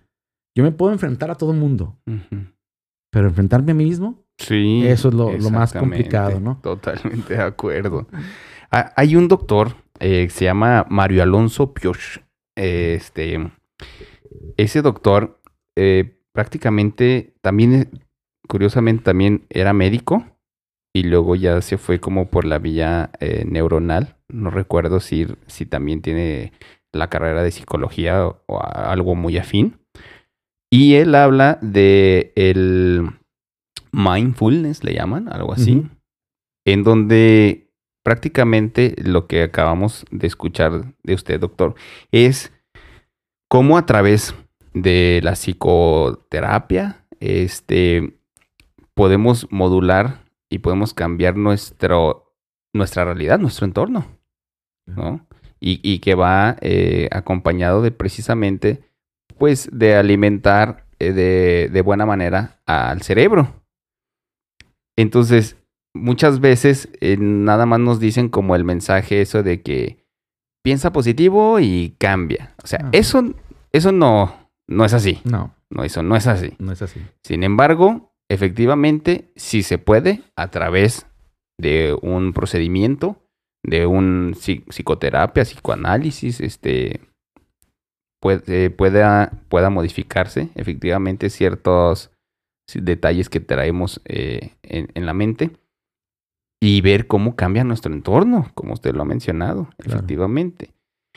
Eh, dicho de esa manera, ¿cómo podemos empezar a acercarnos con eh, psicoterapeutas? Porque de momento yo estoy pensando así como que, ah, si quisiera ir a dónde, ¿a dónde iría? Yo creo que también es una parte donde la sociedad a veces ni siquiera sabemos a dónde recurrir. Eh, ¿A dónde recurriríamos? ¿A dónde podemos recurrir? Bueno, ahí, por ejemplo, en la parte pública, ahí en lo que es todo el sector público, hay, por ejemplo, el, el- está el Hospital de Salud Mental, que se atiende tanto a, a personas con, con- con todo tipo de padecimientos en la cuestión de salud mental. Ahí trabajan especialmente psiquiatras, que tenemos que entender que el psiquiatra es el médico que, que trata los trastornos mentales. Entonces, también está bien estigmatizado. O escuchan de psiquiatra y corren, ¿no? Dicen, no, no estoy loco. Ujú. No, no es que es como el cardiólogo. El cardiólogo trata el corazón y pues vas con el cardiólogo. Es un especialista. Especialista, ¿no? También. Entonces, ah, este, está la parte psiquiátrica que es el que se dedica especialmente pues al, al- a, a otorgar el tratamiento farmacológico para el control de la enfermedad. Porque esto va de la mano, ¿no? Ok. O sea, se- ahí, ahí tanto el tratamiento farmacológico que es esencial, por ejemplo, en, en esquizofrenia no se diga, ¿no? Es un tratamiento eh, por el psiquiatra, ¿no? Eso sí, indudablemente. Sí. Entonces siempre es esta parte del psiquiatra y el psicólogo de la mano. Entonces, en el Hospital de Salud Mental también hay cuestiones de, por ejemplo, de trabajo social y de eh, psicología. También ahí dan eh, consulta como tal. No va la gente por el estigma, Sí, sí, sí. porque entonces dicen, me van a ver salir del, van a decir que estoy loco. Sí. ¿O dónde vas a consulta? Al Hospital de Salud Mental. Ah, pues estás loco, al psiquiátrico. O sea, pues ese es el hospital que atiende las enfermedades mentales, ¿no? Entonces ahí puedes encontrar ayuda, sobre todo cuando hay, se requiere hospitalización en esos sentidos, en este, en este caso de los, de, de los, pues, de los eh, enfermos con esquizofrenia, con ese tipo de cuestiones. Y también hay otras instituciones, se encuentra el, el, el, CISAME, que es el, el Centro de, eh, Integral de Salud Mental, que está por Fidel Velázquez, donde se da la atención, por ejemplo, a atención primaria de salud mental. Está, por ejemplo, el, el ISMED, que es un eh, es más preventivo el ISMED porque se trata de hacer eh, todo lo que tenga que ver con cursos, talleres, con eh, difusión de la salud mental a través de toda la población, escuela, etcétera. Ok. Pero también pueden ir ahí y ellos pueden canalizar alguna parte específica. Y evidentemente, pues hay muchos también eh, psicólogos o psicoterapeutas a nivel este, privado. ¿no? Privado. ujú. Claro que la atención en la privada, pues eh, es obvio. O sea, el sistema a veces, pues a veces en lo público es muy, muy saturado, ¿no? Porque, hay- Ujú. por ejemplo, no, en el seguro social hay psicólogos, Sí. pero estás muy saturado. Entonces a veces se busca por fuera. Evidentemente a veces la gente no se acerca, ¿no? Porque por el temor sobre todo del estigma. Sí. Entonces sí, pueden sí. encontrar, aquí en Durango, afortunadamente en Durango, hay excelentes especialistas en salud mental, ¿no? Háblese de, de- de psiquiatras, de psicólogos, de psicoanalistas, de psicoterapeutas, excelentes, excelentes. La cuestión es en- eh, eh, eh, buscar ese, ese, esa ayuda profesional. Entonces tal vez a lo mejor aquí eh, podamos después al final dejar algunos teléfonos o algo para que Sí, sí, lo puedan publicar ahí, que la gente pueda tenerlos este, y, acercarse sin, sin temor. O sea, lo, lo padre de esto es que el, el psicólogo, el psicoterapeuta, el psicoanalista, no está para juzgar a nadie. O sea, Claro. tú, él podrá haber hecho todo lo que sea en la vida, aunque para él diga, ay, es lo peor que pude haber hecho. Pero para uno no, o sea, no tiene un juicio de valor. No es que estés bien o estés mal. Es más, no, yo no soy ni siquiera como, como, como profesional de la salud decirte qué hacer. Ah, eh, eh, Es que ahí es un punto muy importante. Yo creo que esa es otra de las partes en donde de repente eh, puede haber como eh, ese, esa creencia de que va a llegar uno con el psicólogo y le va a contar uno sus, sus cosas y el psicólogo le va, a, le va a decir, no hombre, estás bien mal, mano. A ver, no, así no se hace, lo tienes que hacer así, tienes que hacer esto. ¿Sí sucede o no sucede eso? O sí, sea, o sea, eh, la sí. gente sí va con esa creencia, Ajá. pero nosotros no estamos para juzgar lo que haces. Porque entonces ya se convertiría en algo más moral, ¿no? Claro. Entonces ya se convertiría como en, como en esta parte de la religión, el padrecito Sí, que escucha claro. los pecados y vete a hacer una, una penitencia. Sí, es correcto. No, aquí vas tú y entonces lo que quiero es que hables y que e- eso que traes ahí, esas emociones, eso que no sale, lo pongas en las palabras. Porque al fin de cuentas lo que termina por curar es la palabra. Y entonces eh, le estás ayudando a que no hable el cuerpo, que hable la palabra, el lenguaje. Porque hay un, hay un, un principio que dice que el, el cuerpo grita lo que la boca calla. Y es donde la gente a veces somatiza y que la cabeza y que duerme, que esto y lo otro. Y somatizan demasiado. Y si todo lo, lo- lo psicológico lo hacen físico. Pero ¿por qué te lastimas de esa manera? ¿Por qué mejor no empiezas a aprender a expresar lo que estás sintiendo? Bueno, malo, feo, lo que tú quieras, como tú lo quieras percibir, exprésalo. Ujú. Y, y eso es, van y se sientan y ahí pueden expresar con toda tranquilidad y uno no está para juzgar absolutamente nada. De acuerdo. Lo mismo, es decir, a veces le dice uno, pues, ¿qué, qué? ¿Qué hago? ¿Qué quieres hacer? ¿Qué te gustaría hacer? Porque entonces no se trata de mí, se trata de ti. Claro. Entonces, aquí la, la parte interesante es que, que ellos entiendan y conozcan este proceso, ¿no? No es que te imponga lo que quieras hacer. Exacto. No te impongo esto. Tal vez te puedo decir, mira, este camino está así. Este camino está así. Y este camino está acá. Por donde quieras. Tú decides. Ok. Entonces, tal vez esa es la diferencia. No te voy a decir, tómela por acá porque por aquí es más derechito. No, por acá no, porque eso está más feo. No, pues, pues, ahí están. Esas son, la- eh, de alguna manera, esas son las, este, las oportunidades que hay por donde irte. ¿Tú dónde quieres ir? Si te quieres ir, si te quieres quedar aquí, también te quedas aquí. No hay problema, ¿no? Pero eso es lo, lo interesante de esto. Entonces, por eso es muy padre hacer este tipo de, de, de, de trabajo para que la gente entienda y quitemos ese tabú, le quite- quitemos ese miedo, ese temor a la salud mental, a, a que, a que nos van a decir qué hacer, a que nos van a decir que estamos mal, que, uh, no, que soy el peor. No, no hay juicios de valor. Un, profesional de la salud como tal No lo no, va a hacer. no tiene juicios de valor para su paciente. Es correcto. Muy importante porque sí, o sea, estamos tratando de, de llegar a ese punto donde, a ver, ¿por qué no tenemos la cultura primero? No tenemos la cultura de ir este, con el psicólogo. Sobre todo porque eh, eh, aquí de repente eh, platicamos temas, pero enfocados en que en el tema social, que lo he explicado en cada uno de mis eh, episodios. República X es un proyecto donde aquí hablamos de política y cosas peores. En donde precisamente cuando yo digo de cosas peores es, hay cosas peores que la gente, eh, peores que la política, que la gente luego no, no quiere tratar. Y aquí es donde yo digo, aquí podemos abrir este espacio precisamente para decir cosas que muchas veces no se dicen en otros lados. Y por decir abiertamente, tenemos un problema de cultura que ya se ha convertido en un problema de, vida, en donde no tenemos el hábito de ir al psicólogo. Segundo, tenemos ciertos tabús muy incrustados. Y luego difícilmente alguien sale a decírnoslo, ¿no? Porque pues todo funciona como en base a un sistema. Y de repente nos arrastra el sistema a todos.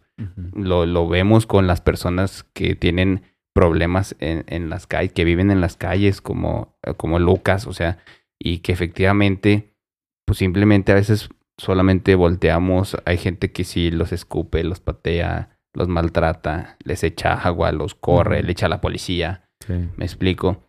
Y, y es, un, y es un tema suelto porque na- nadie lo atiende. Nadie lo está atendiendo. Claro, ¿Me claro. explico? Entonces, a pesar de que efectivamente, pues tenemos, uh, somos parte de una sociedad, tenemos un gobierno y, y que tiene, el gobierno tiene ciertas responsabilidades y aún así son temas que ni el No. gobierno los atiende, ¿no? ¿Me Sí. explico? Están sueltos. Entonces, es. cuando yo digo, ok, este tema importa, claro, es de suma importancia porque aquí vamos a tratar de desmenuzar, cuando menos, eh, que hay un problema, se tiene que decir que hay un problema, ¿no? Se podría decir que todos estamos locos, todos tenemos un, un- cierto grado de locura, ¿no? Claro. Este, y precisamente una pregunta, eh, ¿usted qué piensa? ¿Hay locos en la política? Sin filias ni fobias. yo- yo creo que, yo creo que como en todos lados, no solamente en la política, hay un poco de todo, ¿no? Es decir, Sí. Pero se me hace muy interesante porque en la política hay personas muy características, pero no, no hablo de una, hablo creo que de como de, de algo sistemático de muchas personas, es, ¿no? que, es que más o menos a ese punto y, quería llegar. y más que locura, yo pienso que no, no quiero llamar así el término porque no es correcto, pero trastornos de personalidad sí, ¿no? Hay mucho narcisismo, ¿no? Es el yo, yo, yo, yo. Hay mucho, Sí. este, hay mucha parte de antisocial en el sentido, no antisocial que no quiera salir a la sociedad, sino estás en contra de la sociedad, es decir, no me importa el otro, no me importa pisotear los Ujú. derechos del otro. Es correcto. Entonces, pues creo que es a veces como cortados por una, una tijera, no me refiero que a todos, Sí, no, no, no. pero es una característica. Pero así como hay también políticos, hay de todo, ¿no? Habemos, habemos médicos así, o habemos doctores igual, este, enfermeras, eh, maestros, Abogados. abogados. de todo. O sea, Sí. o sea, o sea que todo, todo la, la, la, la- la mata. Pero por eso es la importancia de poder trabajar en la salud mental. Sí. Porque entonces, ¿qué le voy a dar al otro? Si no puedo trabajar conmigo mismo. Por eso es- esta carrera de, de- de psicología me, me ha encantado. Yo, yo hoy afortunadamente tengo la gran dicha de ser jubilado del IMSS como médico. Me, me jubilé hace dos años. Eh, yo entré muy chavo ahí al IMSS a los 18 años, 17 años, 18 años, de auxiliar de servicios de intendencia. Duré Ok. 10 años de intendencia, trabajé durante mi preparatoria, durante mi carrera de medicina, 10 años y luego ya me hice médico, me fui como médico, Ah, trabajé a 18 años de médico. Afortunadamente todavía me alcanzó esta parte de jubilarme a los 28. Logré jubilarme joven. Y, y, y luego conozco la, la psicología. Y la psicología para poder... Es, es lo más padre de la psicología. No, son, no es el conocimiento teórico. Es el conocimiento de la persona que ob- obtuve de mí mismo sí, sí, sí. lo que la medicina no me pudo dar. La medicina me dio todo lo demás, es decir, todo lo que yo tengo hoy, afortunadamente, es gracias a la medicina. Porque medicina me llevó a la psicología. La medicina me llevó a, a esta jubilación. La medicina me llevó a lo que tengo gracias hoy, a la medicina. Pero la psicología me llevó a algo más profundo, a conocerme a mí mismo. Y eso creo que es lo que tenemos que hacer. El político, el maestro, el abogado, el, el- el- el psicólogo, el, médico, las personas, los obreros, todo mundo. Sí. Tenemos que entrarle a esta parte para poder conocernos profundamente. Porque yo siempre he dicho, o sea, de nada, nada sirve que tengamos un buen gobierno, de nada sirve que, que nos den apoyos económicos, de nada sirve que nos suban los sueldos, de nada sirve que tengamos buena, buena vida, calidad de vida en ese sentido, económica, trabajos bien remunerados, si nosotros no trabajamos con nosotros mismos. Porque nosotros somos de alguna manera eh, lo que le estamos dando a, esta, a estos pequeños niños. Eso, Sí. Estas carencias, e- esto que tengo yo, se lo paso a mi hijo. Sí, eso es, eso es lo que estamos construyendo. Y estoy construyendo una sociedad Ujú. que, que, que aunque me suban el sueldo, aunque sean mejores pagados, no va a servir, porque tiene que ver con el amor, con el afecto, con los valores, con lo que me dieron de, de niño. Claro. Yo conozco muchísima gente, y lo voy a decir con esas palabras, que se oye un poco fuerte, pero Sí, jodida económicamente, económicamente, sí. pero que no delinque, que no roba para comer, que no tranza al otro. Es correcto. que, que hace lo posible por obtener, obtener lo que puede obtener de manera eh, sana, de manera eh, sin dañar al otro. Y eso no es... Él pudo haber hecho todo lo demás. Y si robara, lo entenderíamos. Lo entenderíamos. Sí, inclusive, eh, bueno, hay un tipo de robo, el robo de famélico, que es cuando sucede cuando la persona roba para alimentarse o alimentar a su familia. ¿Sí? Exactamente. Exacto. Y lo contempla la ley Exacto. y lo tiene como en un, en un apartado especial. Pero a pesar de que la contempla la ley, hay gente que no lo hace. Ujú. Pero eso de dónde Sí, viene? totalmente. ¿De dónde viene? ¿De totalmente. dónde viene eso? Pues de lo que le dieron en la casa. A lo mejor no le dieron lana. A lo mejor no le dieron estudio. Le dan valores. Ah, Le dieron valores, le dieron amor, cariño, Amor. presencia.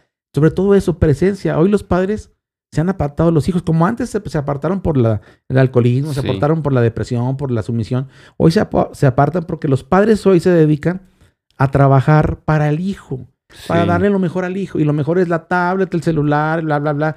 Llega el- el- el- el- los padres cansados, muertos, que no quieren ni siquiera que los moleste. Entonces se apartan de los hijos. Correcto. Y, y sabes qué, lo más importante del hijo es que ese hijo que tú le das todo, supuestamente, cuando sea adolescente, cuando sea más grande, te va a reclamar dónde estabas, papá o mamá, cuando me hicieron bullying en la escuela, dónde estabas, papá y mamá, cuando abusaron sexualmente de mí, dónde estabas, papá y mamá, cuando me metí a las adicciones, papá, o sea, es, es fuerte. No, totalmente. Pero entonces, ahí está el- lo importante de la psicología, de la psicoterapia, es decir, es trabaja contigo mismo para que entonces, si hoy no tienes familia, puedas construir una familia lo mejor posible, lo más sano posible.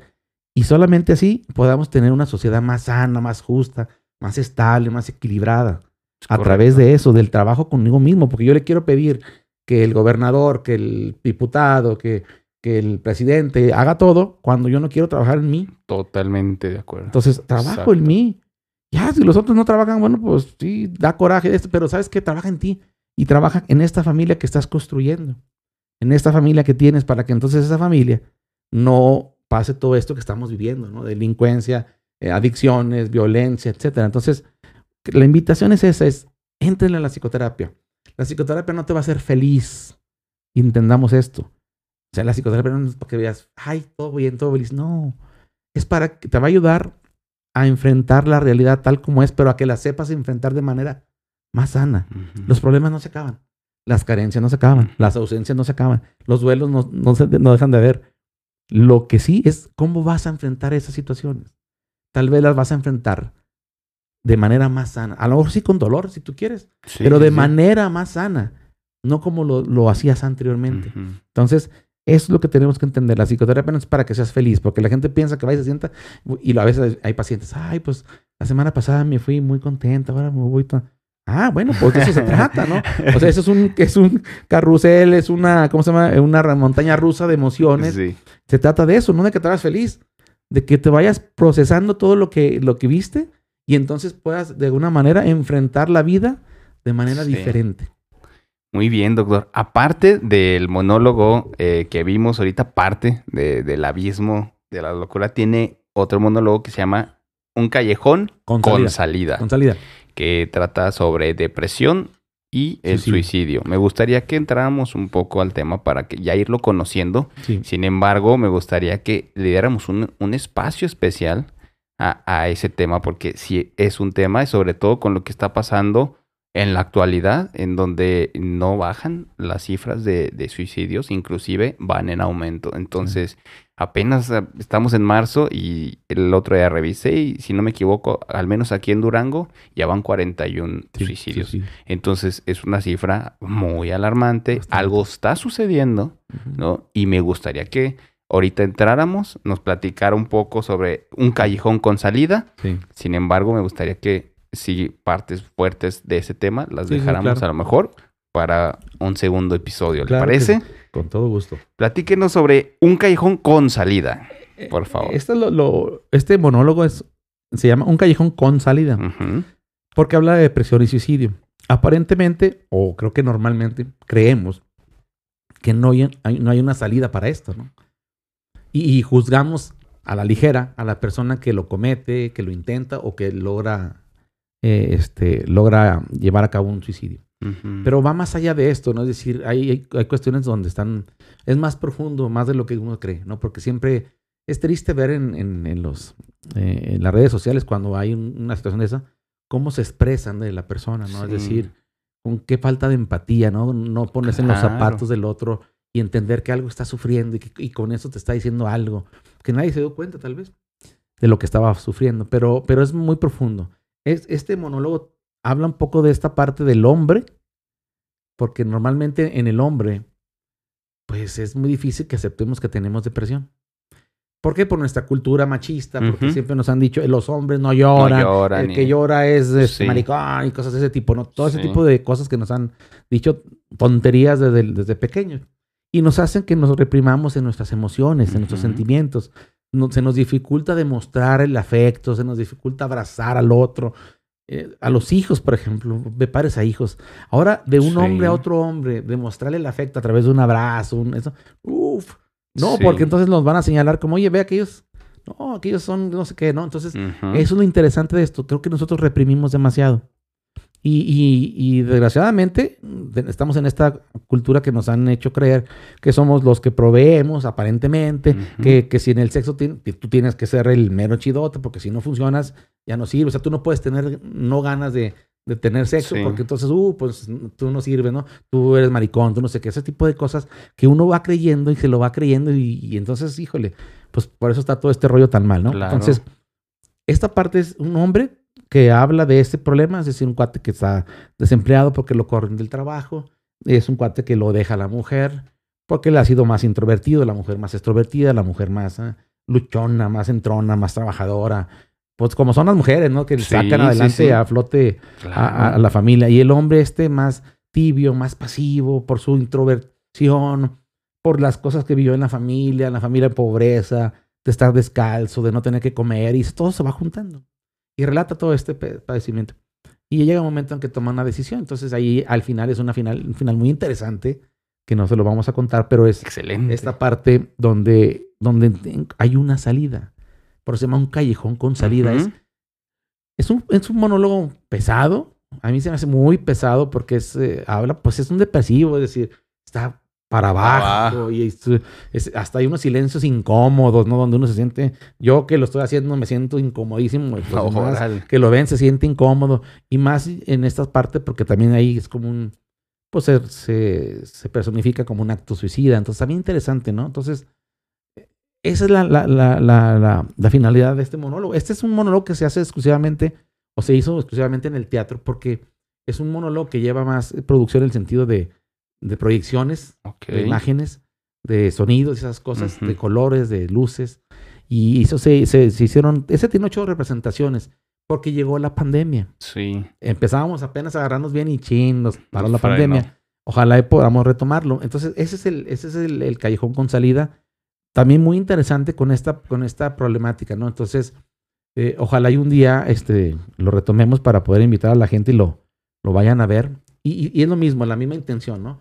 Objetivo, conozcan la enfermedad como tal.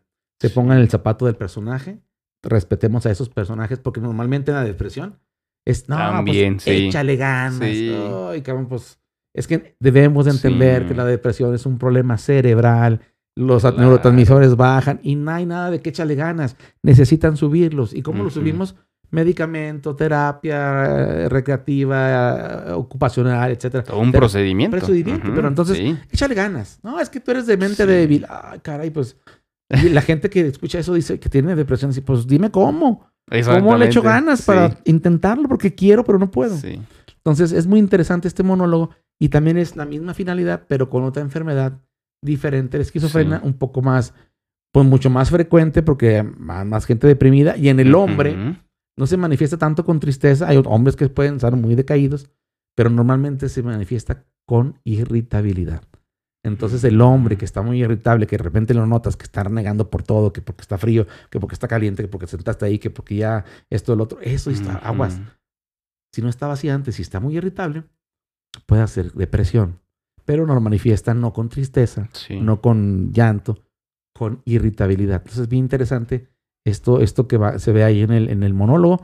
Y esa es otra aportación que hago, ¿no? Lo hago con, con estas finalidades que hacemos. Entonces es, llevar salud mental a través de obras de teatro como este Callejón con salida para que la gente aprenda, para que la gente se mueva y empiece a buscar ayuda. Es que es fantástico. Es un método, me parece, eh, adecuado inteligente, además, este, de cómo llegar, cómo me explico.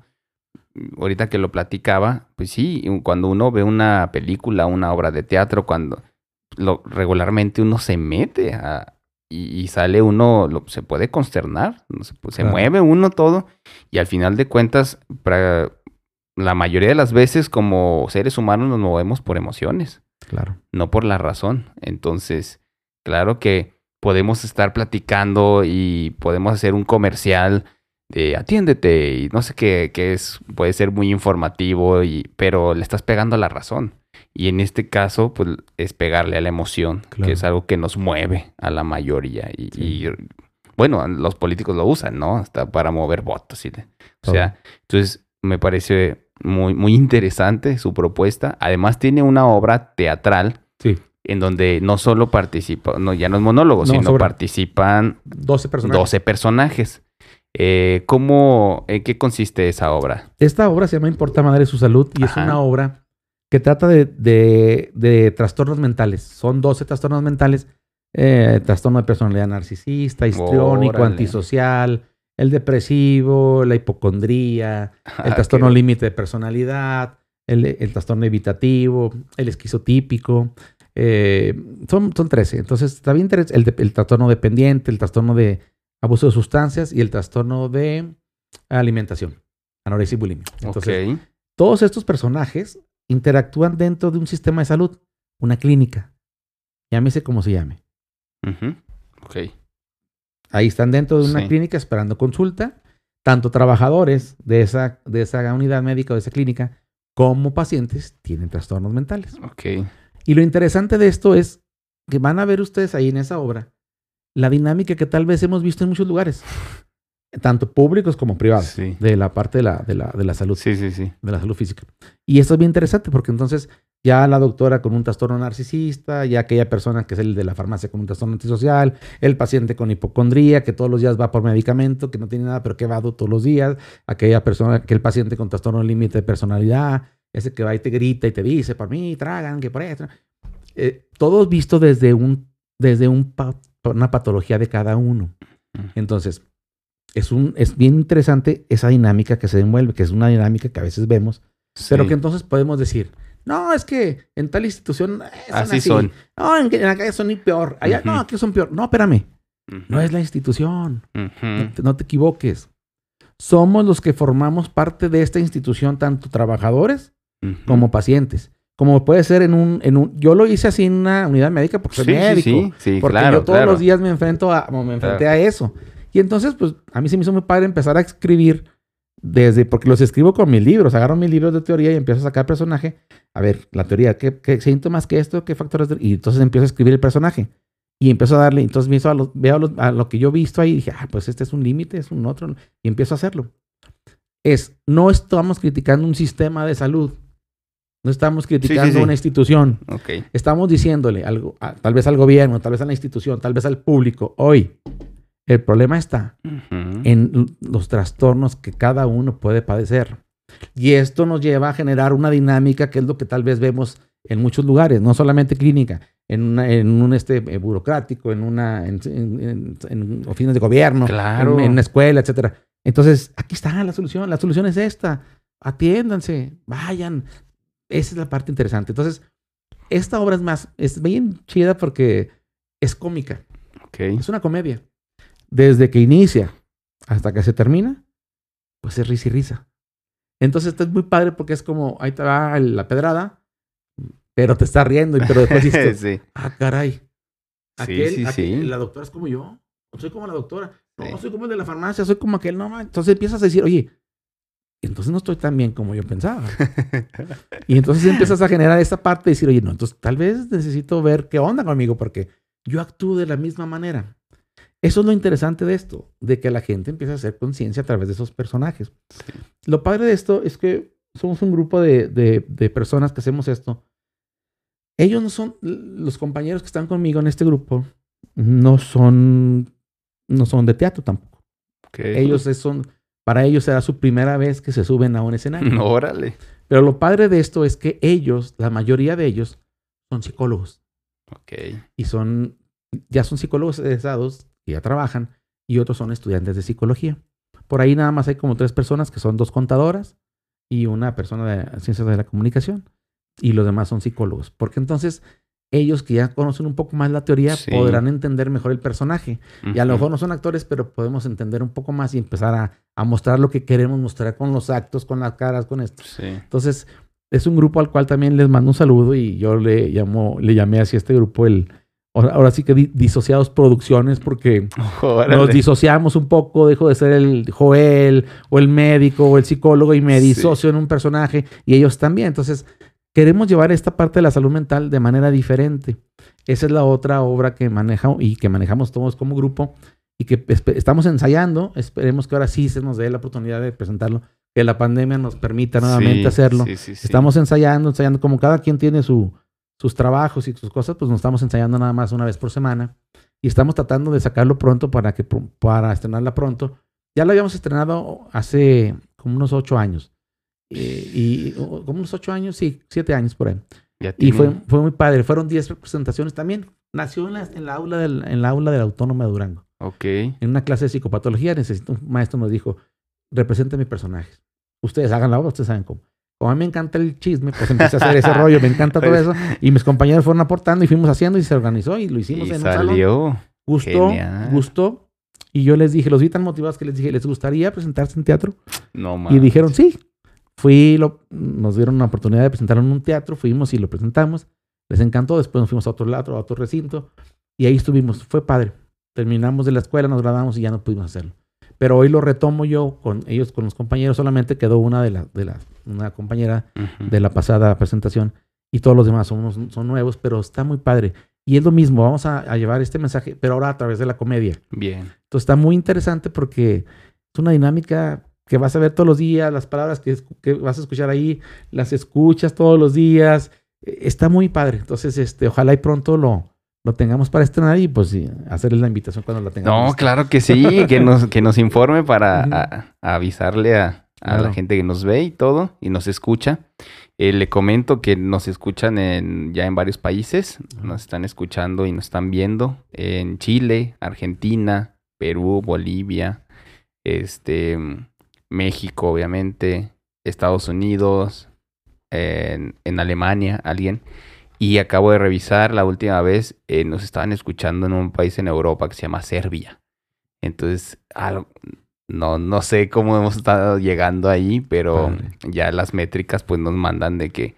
Y regularmente nos mandan las métricas como cuando es con- constante. Claro. ¿Me explico? Entonces, eh, en, la- en parte de la República ya también es- eh, estábamos eh, casi a la mitad ya de la República donde nos están escuchando.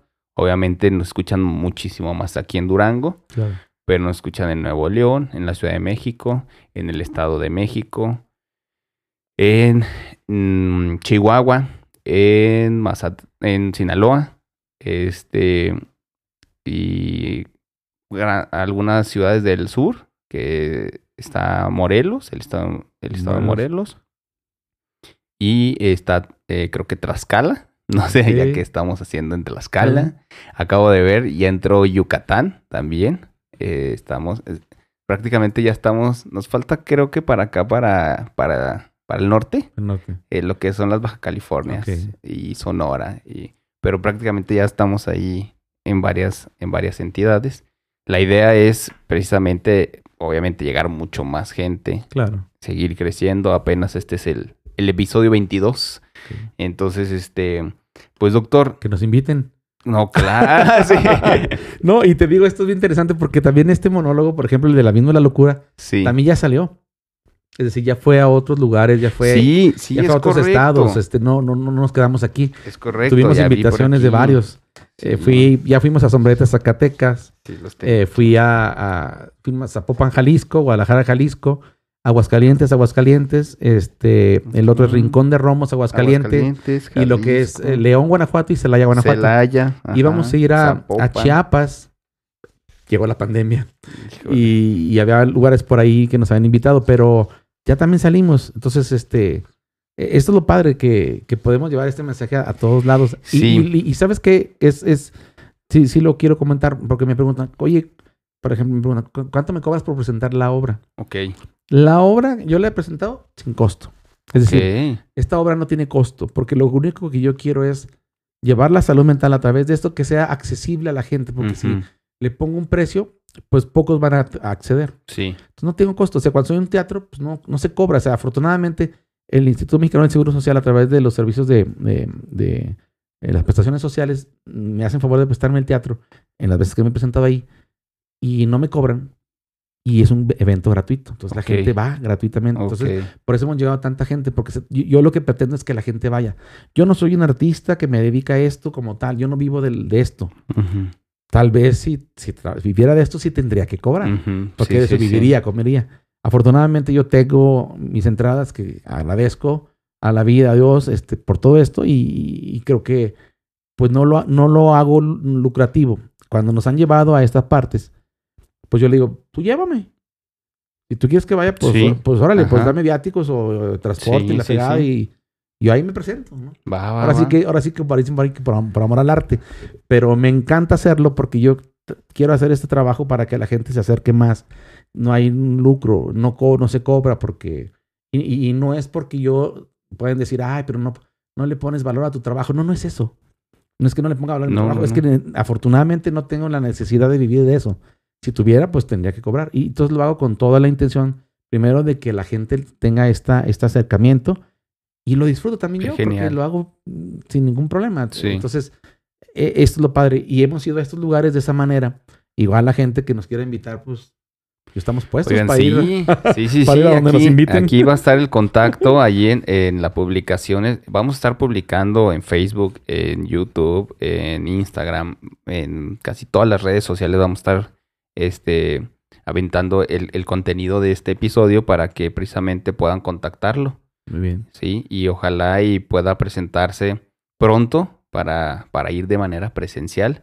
Eh, en YouTube, o donde podemos ver algo de su material para que lo empiecen a ver en YouTube o donde. En YouTube están dos videos. Este, el de la, la misma la locura y un callejón con salida. El de un callejón con salida, este, eh, eh, fue como el, se hizo como el 28 de febrero del 2020.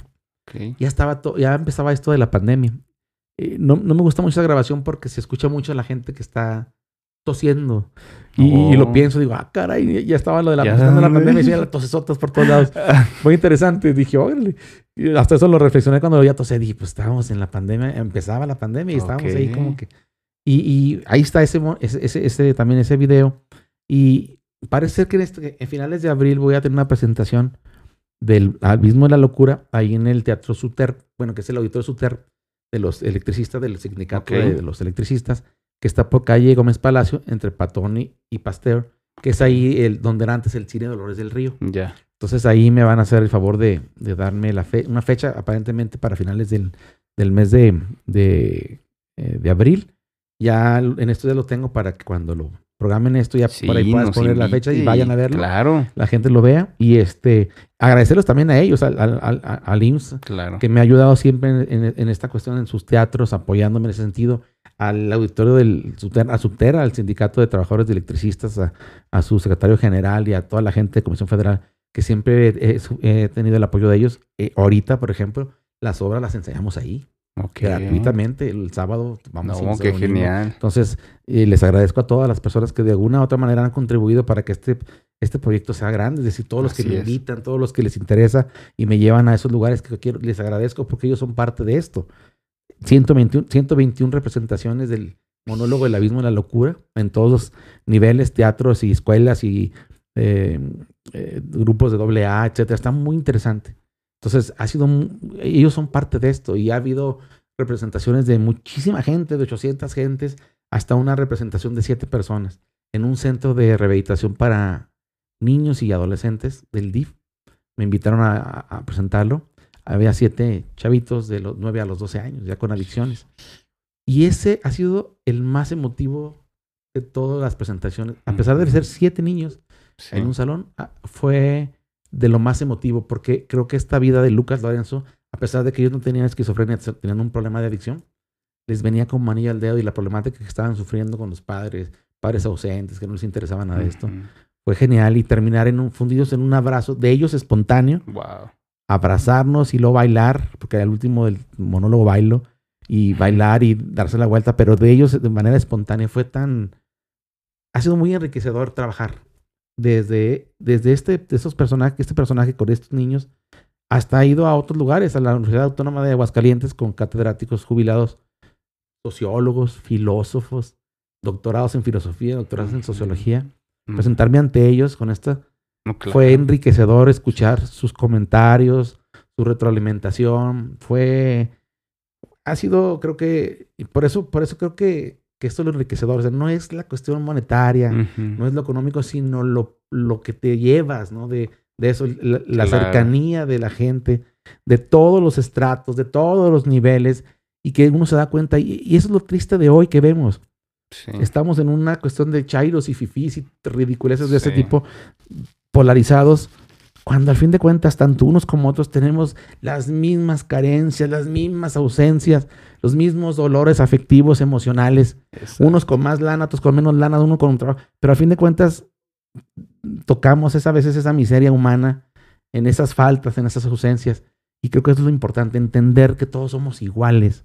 Y por eso yo disfruto estas, estas, este, representaciones, porque eso me llevan a, tanto me enriquece aquel comentario de un filósofo, de un doctor en filosofía, de un doctor en sociología, como me, me conmueve y, aprendo y me enriquece el abrazo de ese niño con una adicción. Sí.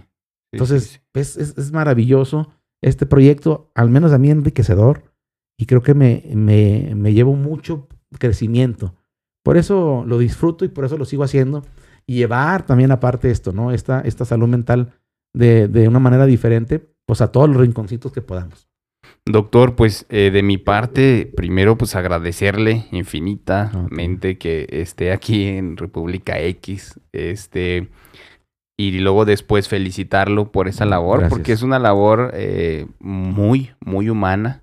Yo creo que si muchos eh, hiciéramos eso, al menos desde cada quien, desde nuestras trincheras tal vez, y buscar esas formas de cómo eh, tratar de concientizar en diversos temas, eh, ya sea social o, a pequeños grupos si quieren, lo que sea, pero poner un granito, ¿no? Yo creo que si todos empezáramos a hacer eso, esto, esto sin duda estaría cambiando ah, para una mejoría, para ese cambio que yo creo que todos anhelamos pero yo creo que también tenemos que empezarlo desde otras áreas. Sí, y una de ellas es esta, es el área de, la psicología.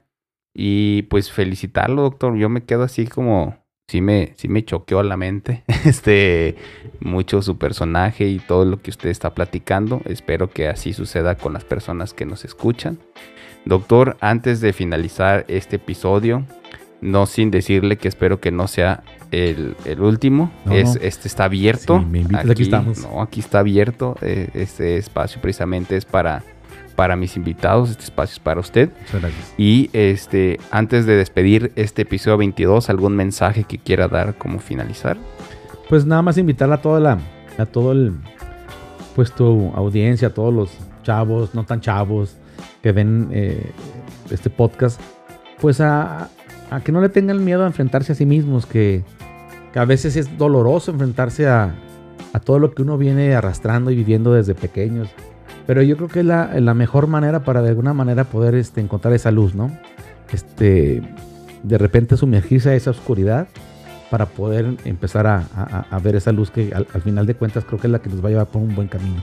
Entonces la psicoterapia, recuerden, no solamente es para personas que tienen un trastorno mental, una enfermedad mental como tal, es para que te conozcas a ti mismo, para que busques la paz que necesitas, para que dejes de cargar aquello que no es tuyo, para que dejes de culparte, para que dejes de juzgarte, de lastimarte a ti mismo. Y entonces la invitación es, conócete a ti mismo, atrévete. Y como siempre digo yo en mis obras de teatro, hagamos teatro, pero también hagamos psicoterapia. Es que eh, esperemos que este mensaje llegue a todos ustedes y muchísimas gracias por la invitación.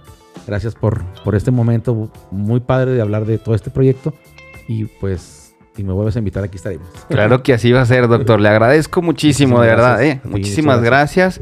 Este fue el episodio número 22 de República X Podcast y seguimos en línea y nos despedimos. Muchas gracias. Nos vemos.